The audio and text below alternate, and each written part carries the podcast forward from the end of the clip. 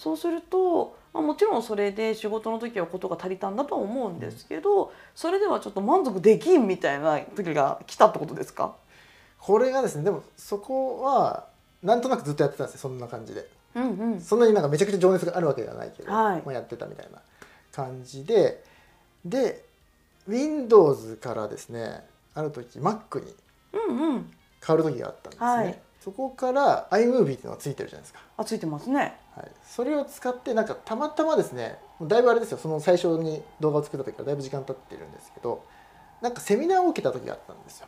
動画編集のセミナーみたいなの。それは iMovie セミナーってことですか？そう初心者向けのやつだったので iMovie でも全然大丈夫だよっていううん。セミナーだったんで、それをやってみたら結構なんか面白いじゃんっていう目覚めたわけですね。そうですね。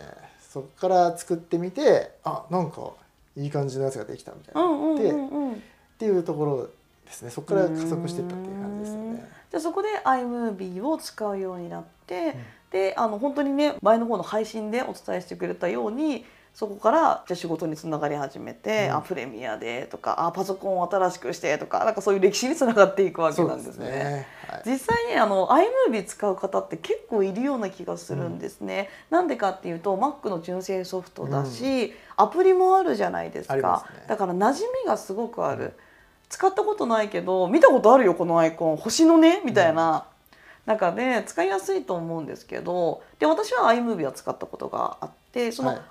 iMovie とプレミアの大きな違いとかっていうのがもしあったら知りたいんですけどどんなところですか？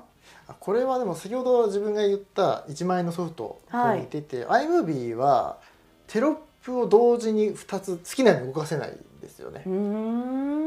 うーん結構テンプレで文字がこうね入ってくるテンプレっていうのがあるんですけれども、それをさらに重ねたりっていうのができないので、文字を2つ以上同時に動かす違う別々の動きで動かしたりっていうのはできないんですうよ。ーん。でも当時最初に iMovie を使って作った時ってそれがやりたかったので、うんうんうんうん。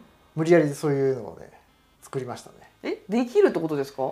裏技がある？裏技ですね。ちょっとまあ力技なんですけれども、へえ気になります。まあ、これねつつ言って伝わるかなんですけど例えば上から下に行く文字。はい。でちょっとその最後その下に出ていく前に次の文字が左から右に出ていくみたいなのを作りたい時には、もう iMovie の機能では作れなかったんですよ、はい。今はちょっと分かんないですけどね。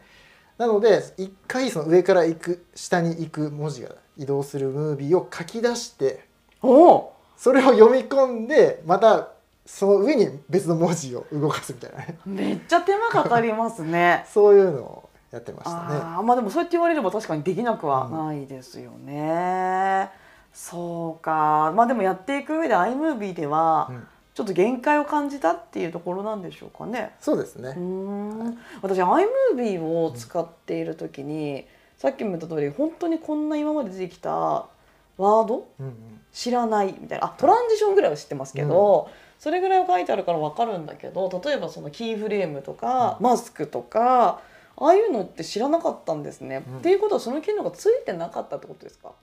いやついてる